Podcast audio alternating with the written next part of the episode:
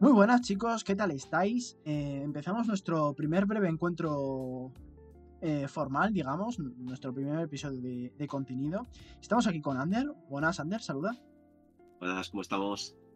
Bueno, pues espero que estemos muy bien. Eh, si no, por parte del cine vamos a estarlo, ¿no? Porque vamos a ver la, la cartelera, ¿no? No tanto esos, esos títulos que ya se han estrenado y que aguantan, como The Creator, eh, Los Mercenarios 4, Misterio en Venecia, todos los nombres de Dios.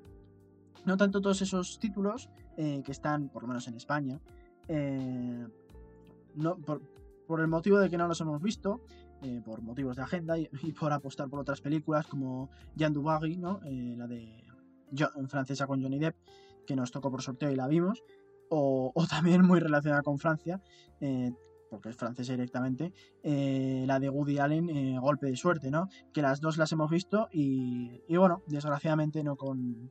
No nos han dejado eh, súper emocionados, nos han dejado un poco fríos y, bueno, es un poco triste, pero bueno, pensábamos mirar más, más de cara al futuro y de cara a lo que se estrena.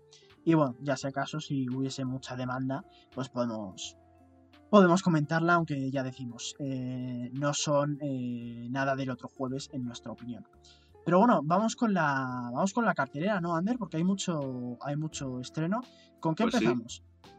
Pues vamos a empezar con algo de terror, que después de 50 años vuelve una nueva entrega de, de este clásico, que es El Exorcista, creyente.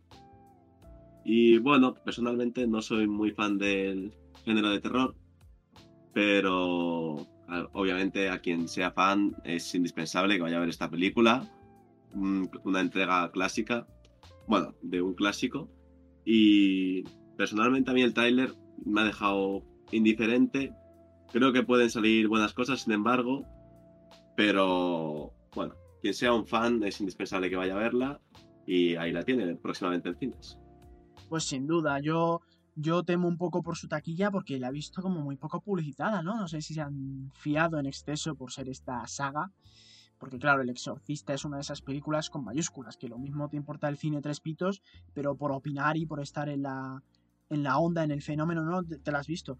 Y bueno, eh, no sé, eh, quizás han confiado en exceso a ver cómo le va en taquilla.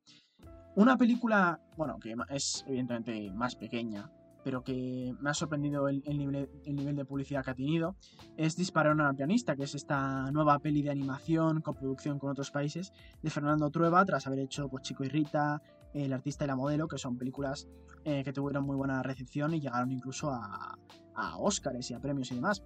Y bueno, yo pude verla en exclusiva por motivos de mi trabajo en White Paper Bike eh, para poder escribir de ella. Tenéis el artículo por si queréis ver más detalles. Pero es en esencia una película, eh, tono documental, aunque sea animación, sí, es compatible con la animación. Y nada, nos cuenta el ascenso eh, y la desaparición de un artista de, de bossa nova que apuntaba maneras, ¿no? como digo, en estilo documental, que bueno, a mí en mi caso hubiese preferido una, una, una ficción con esto. Pero bueno, es una historia que sí que, es interesante y que para quien adore este tipo de música, pues puede tener su, su aquel. Entonces, bueno, pues ahí la tenéis. Y, bueno, Ander, eh, Sound of Freedom, ¿no?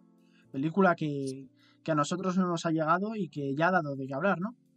Así es, al parecer ha tenido en Estados Unidos un gran éxito y sobre todo que ha sorprendido porque hay muchas franquicias que, ha superado. Sin embargo, se da, también de qué hablar porque al parecer ha tenido una, una controversia, ¿no? Se podría decir bueno, se podría decir una controversia con todas las letras, ¿no? Además de índole política, ¿no? Porque Sound of Freedom trata acerca de, un soldado del gobierno estadounidense que va a luchar en el extranjero, en, en, el, en el, sur de, de, su continente, en Sudamérica, por, por hacer lo posible contra la trata, trata de, niños, ¿no? Que son explotados sexualmente y que evidentemente es una... no saben ni las palabras, ¿no? Una barbaridad. Y bueno, en un principio tú oyes esto y, sabiendo que es basado en hechos reales, pues, pues dices, pues esa es la controversia, ¿no? Tratar algo así de duro en el, en el cine, ¿no? Y que despierta sentimientos adversos, ¿no? Y puede incluso violentarte y dejarte con mal cuerpo y dices, esa es la controversia. Pero no, lo cierto es que pues hay quien ha apuntado que, esta historia va a alimentar las fantasías del grupo eh, republicano radical Quanon, ¿no? Que es una gente, en fin, que yo escribí acerca de ello en White Paper By, esta vez sin ver la película antes, por lo cual estaba un poco más escaso de información respecto a Dispararon al pianista, pero es un grupo de gente que, cree que hay unas élites demócratas eh, que luchan contra Donald Trump y, vamos, y, son satánicas y pedófilas y se aprovechan de esta, de esta red de niños, ¿no? Sin piedad. Em, y apuntan a altos cargos como Barack Obama o Hillary Clinton, nada menos. Entonces, joder, yo no entiendo de dónde sale esta gente. Pero bueno, fuera de eso hay algún tinte eh, cristiano que sí tiene la película, con frases como la de los niños de, de Dios no están en venta, ¿no? Fuera de esos tintes, pues, en fin, a priori no hay más controversia. Que Donald Trump precisamente apoya la película, si me, si me apuráis, pero bueno, en este sentido, muy poquita controversia, ¿no? Yo creo que es... Que en fin, que hay que ver la, la película para formarse una opinión eh, completa y justa, pero en un principio no hay nada más. Eh, opiniones completas y justas también nos podemos hacer del, documental de Taylor Swift, ¿no? Que va a cubrir eh, Dieras Tour. Y que bueno, a mí me parece una exageración porque ha vendido, ha vendido ya en preventa una cantidad de, de, entradas comparables a estrenos como de, los grandes blockbusters de superhéroes o, de Star Wars, ¿no? A mí me parece una exageración. Pero bueno, eh, veremos, ¿no? También es porque no soy Swift y ahora me, me darán caña gente que no esperábamos al abrir el podcast, ¿no? Pero bueno, eh, una vez pasamos tanto Sound Freedom como Taylor Swift, lo que tenemos es Los Asesinos de la Luna, que es este western eh, con Robert De Niro, em, Leonardo DiCaprio, con Brendan Fraser también después de su éxito en La Ballena, y que, bueno, está dirigida por, por Martin Scorsese, con lo cual ya tiene nuestra, nuestra atención por parte de los de los cinéfilos, pese a que es un, un estreno que pasa por cines un poco antes de pasar por, por Apple, Apple TV. Que yo creo que, salvo la gente que es muy fan, eh, yo creo que mata un poco las ganas, ¿no? Pero bueno, eh, habrá que ver, estaremos atentos sin duda. Y Ander, tú, tú puedes hablarnos también de otra película que también va a hacer esta, esta táctica de, de estreno, ¿no? Pues sí, eh, se llama The Killer, es un thriller eh, de David Fincher, un director que sin duda muy, muy importante, eh, y protagonizada por Michael Fassbender, que de hecho va a estar en cines y próximamente en Netflix. Y bueno, hay un dilema ahí, ¿no? Si, si te merece la pena ir a verla en la gran pantalla o, sin embargo, si tienes la suscripción o prefieres pagar una suscripción y esperarte tranquilamente en tu casa para verla. Yo personalmente no es que me llame mucho la atención, sobre todo ya que va a salir en Netflix, pues me esperaré y la veré ahí. Y bueno, por lo poco que he visto, tampoco no hay nada que diga esto merece la pena, pero bueno, hay que darle una oportunidad a ver el trasfondo que le dan a la película. Es un thriller, o sea que puede tener de todo y bueno, pues en cines o en Netflix, las dos opciones.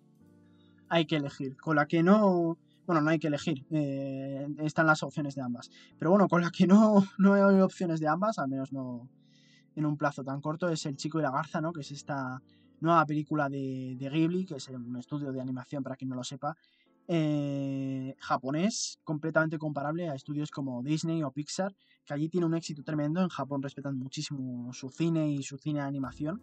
Y bueno, eh, también llama la atención porque fijaos, hablando precisamente del respeto que le tienen, aquí hicieron una insólita campaña de publicidad absolutamente sin precedentes, que es estrenarla eh, con dos pósteres, dos pósters, em, sin conocer reparto de voz, sabiendo tan solo que es eh, una adaptación muy libre de una novela y que la dirige Hayao Miyazaki, ¿no? que es un, uno de los fundadores del estudio, uno de sus directores más importantes y que ha sido ya reconocido con Oscars, eh, premios honoríficos en, Venecia y este año en San Sebastián. ¿no? Entonces, pues bueno, pues nosotros, eh, nosotros la gente occidental, sí que nos ha llegado con más información, ya hemos visto más imágenes, ya hemos podido saber que, al público nipón le ha gustado mucho. Entonces, pues quizá para nosotros va a ser, va a ser una experiencia distinta. Bueno, yo, de hecho sí que he encontrado su estrategia muy interesante. e irrepetible en Occidente, por, por motivos que a mí se me antojan muy evidentes, que es los grandes presupuestos que allí se manejan y ese em, interés menos generalizado, vamos a decir, por no decir que a la gente no le importa el cine de animación. Entonces, pues eso, yo lo veo irrepetible, pero bueno, con suerte llega y gusta a los, a los fanáticos también españoles. Y bueno, de, Japón a, Estados Unidos, Ander, ¿qué, qué, nos pues sí, eh, vamos con Hypnotic, un thriller de acción de Robert Rodríguez, un director que ha tocado todos los palos, se podría decir, desde episodios de Star Wars hasta Spy Kids, eh, Desperado. Un muy polivalente, un director muy polivalente que de hecho al juntarse con Ben Affleck, pues a ver la combinación, ¿no? Puede ser a salir algo de ahí muy bueno. Eh, de hecho ya ha sido estrenada en Estados Unidos, aunque al parecer no ha tenido muy buena recepción, ¿no? Pues no, yo la verdad es que lo que he, leído muy poco de ella y lo que he leído ha sido, ha sido negativo, pero bueno, es que en un principio Rodríguez y Affleck son lo que en inglés se dice un match made in heaven, ¿no? como un tándem magnífico. A ver si a nosotros no nos decepciona, ¿no? Yo espero que no. Pero vamos a dejar las producciones ya extranjeras, por así decirlo. Vamos a hablar de cine nacional, porque bueno, eh, no lo hemos dicho explícitamente, pero por si el acento no lo denotaba, ni nuestras expresiones, ni todas estas cosas, eh, nosotros somos españoles. Eh, y bueno, eh, eso significa que tenemos unas, una serie de películas que nos van a llegar a nosotros, pueden llegar a otros territorios, pero si lo hacen, desde luego tardarán más, ¿no? Y Ander, tenemos, bueno, nosotros lo hemos resumido con cinco, hay alguna más, por supuesto. Así es. Lo hemos resumido pues con tenemos, Sí. Tenemos cinco películas españolas y y bueno, eh, que son chinas, Me he hecho viral, Mi otro John, Alimañas y Cruz, un amplio género de películas, por si queréis ver. Tenemos bastante comedia también. De hecho, entre la comedia se encuentra Mi otro John, que es una comedia benéfica, o sea que por lo menos ya que vas al cine haces una buena causa también. Y que de hecho que tiene un amplio reparto eh, de actores muy conocidos. Y bueno, aunque el, digamos, el argumento de la película mm, parece un poco raro, curioso. A mí el toque cómico siempre, película española, siempre por lo menos un chiste, algo te va a sacar una carcajada, o sea que, y encima benéfica, para mí si te gusta es indispensable ir. Pues sí, porque benéfica, además no solo benéfica en general, sino que benéfica para, para los niños con cáncer, ¿no? Que es una, en fin, es una cosa tremenda e inimaginable que eso les pase a, niños con la gravedad con la que pasa. Entonces, lo dicho, una película pues que parece simpática con una causa tan buena, pues pues ahí está, para pensárselo sin duda. Y luego, bueno, pues en la vena más dramática, pues tenemos Chinas, que es interesante porque es de la directora de Carmen y Lola, Arancha Echeverría, y va a contar la relación de dos niñas pequeñas, eh, evidentemente chinas, eh, que se van a cuestionar, pues, bueno, todo lo que es relacionado con su identidad, van a, va a haber una relación también entre ellas, entonces, pues bueno, pues siendo una directora aclamada, recordemos que Carmen Lola se llevó muchos joyas, pues puede tener su interés. Yo personalmente no la, no la he visto en su momento, puede que en estos días me ponga al día, pero claro, hoy por hoy sin ver esa película, pues eh, la, como es que la mitad de la gracia se ha ido. Y luego eh, Mama Cruz, que es una película en la que Kitty Manver interpreta a una señora mayor, ya casi anciana, que, atención, redescubre los placeres del sexo a través de Internet, ¿no? 84 minutitos en los que veremos esta historia, cómo se desarrolla, todos los sentimientos que, genera en ella, porque es muy religiosa, ¿no? Entonces esto es un... Pues parece un shock, parece una contradicción. Y fue reestrenada en, Sundance, que es uno de los festivales de cine más importantes del mundo, eh, con buenas críticas. Entonces, pues yo creo que cerramos tanto el cine eh, patrio, el cine nacional que decíamos, con, con una selección más o menos interesante. Y cerramos también el cine el cine en general, ¿no? Vamos a pasar a, las series. Porque, en fin, si, de películas hay unas cuantas, de series tampoco nos quedamos cortos. Hay, hay, hay una buena cantidad, ¿verdad, Ander? Eh, sí, bueno, de hecho tenemos películas, bueno, series en todas las plataformas. Empezando por Netflix tenemos La caída de la casa User. Tenemos Lupin, que ya tercera temporada, o sea que quiere decir que va bien. Serie documental de Beckham, para que le guste el futbolista, pues ahí tiene un poco de su vida. Y Élite, que bueno, ya en la temporada 7, para mi gusto, eh, a pesar de no haberla visto, igual un poco explotada, pero si sigue ahí es por algo, ¿no? Eh, pasamos también en Disney con Loki, una película indispensable si eres fan de Marvel, o sea, una serie indispensable y sin duda alguna muy importante para el universo. Siempre todo, sabéis que en Marvel todo está conectado, entonces más que verla por, por lo buena que es, también verla por, eh, por recomendación, sobre todo para, unir el universo. Eh, luego tenemos en HBO Max tenemos Ricky Morty, también que ya es séptima temporada, para los que sean fan de la serie. Y Doom Patrol, que también temporada 4. Luego vamos con una serie española, que está Mentiras Pasajeras, que va a salir en Sky Showtime. Y por último tenemos La Mesías eh, en Movistar Plus, para aquellos que lo tengan. Bueno, pues yo no sé qué, lectura hace Ander. Yo lo que veo es que hay, mucha, hay muchas series, en efecto, ya, ya lo adelantaba, pero ninguna me llama la atención por nada en concreto. Procedo a explicar. Eh, la Casa User es la nueva serie de terror de Mike Flanagan. Pues es un autor ya reconocido ya por los fans de, este género, pero personalmente no me he visto, creo que no me he visto nada, nada suyo, entonces, pues hombre, me cuesta más emocionarme. Eh, Lupin la he visto, eh, es buena serie, no es la octava maravilla del mundo, entonces no me muero por verla, pero sí, la veré. Eh, luego me puedo quedar también con Loki, porque bueno, sí que soy muy fan del universo cinematográfico de Marvel. De hecho, hablaremos de, ella más pronto que tarde, aprovechando en parte los episodios que van saliendo de Loki. Pero esta en concreto no me emociona mucho, no tiene nada más allá de, del deber, ¿no? De ver, ver Marvel y estar al día, al día con él. Y ya como, curiosidad es que La Mesías, que es de serie española de los Javis, pues eh, tiene ciertos paralelismos con una idea, evidentemente yo no conozco a los Javis ni, he hablado nada con ellos, ni estoy diciendo que sea eh, plagio ni ningún rollo, todo lo contrario, pero debe ser que las grandes mentes piensan igual, ¿no? Porque yo barajé, eh, no voy a dar detalles, pero sí que barajé una historia que, que tiene tiene cierto parecido con, la premisa que me interesaba eh, me interesaba escribir acerca de, una cuestión parecida básicamente. Y, luego a los, a los, pocos días como, como mucho a las pocas semanas eh, descubrí esta serie y dije mm, qué rabia no entonces pues bueno aunque sea por, por eh, ver si, la idea puede, puede prosperar y quedar por una historia chula, hay que, hay que verla. Aunque bueno, en general he de reconocer que está bien tener un nuevo producto de los, de los Javis y conocerles, conocerles o reconocerles otra vez como, como autores y no como figuras públicas, que yo creo que era lo, que nos estaba quedando de ellos en estos, en, en estos últimos tiempos, estos últimos, no sé, meses. Entonces, pues nada, Ander, eh, ¿cómo, lo ves? ¿Qué vistazo genial tienes tú?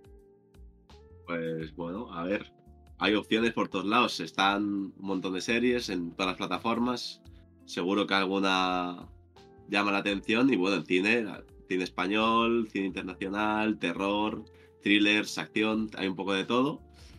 Y pues bueno, simplemente en los próximos días, eh, quien quiera ir al cine que vaya, quien quiera esperarse a, ver que salga en Netflix que se espere, y quien quiera ver una serie, pues ahí tiene las opciones que, que hay en todas las plataformas disponibles. Efectivamente, hay para todos los gustos, para todos los colores, por favor, si os interesa ver algo, y al cine, que yo creo que lo vamos a pasar muy bien. Además recuerdo que tenemos, al menos en España, eh, la fiesta del cine, fiesta del cine, semana del cine, se me ha ido el nombre, no me lo puedo creer, pero, pero bueno, ahí la tenemos, eh, entradas baratas eh, y como veis con buena... Entre lo que, lo que viene y, lo que, y lo que queda, pues yo creo que hay buena, buena oferta. Así que nada, chicos, eh, nos despedimos, nos vemos.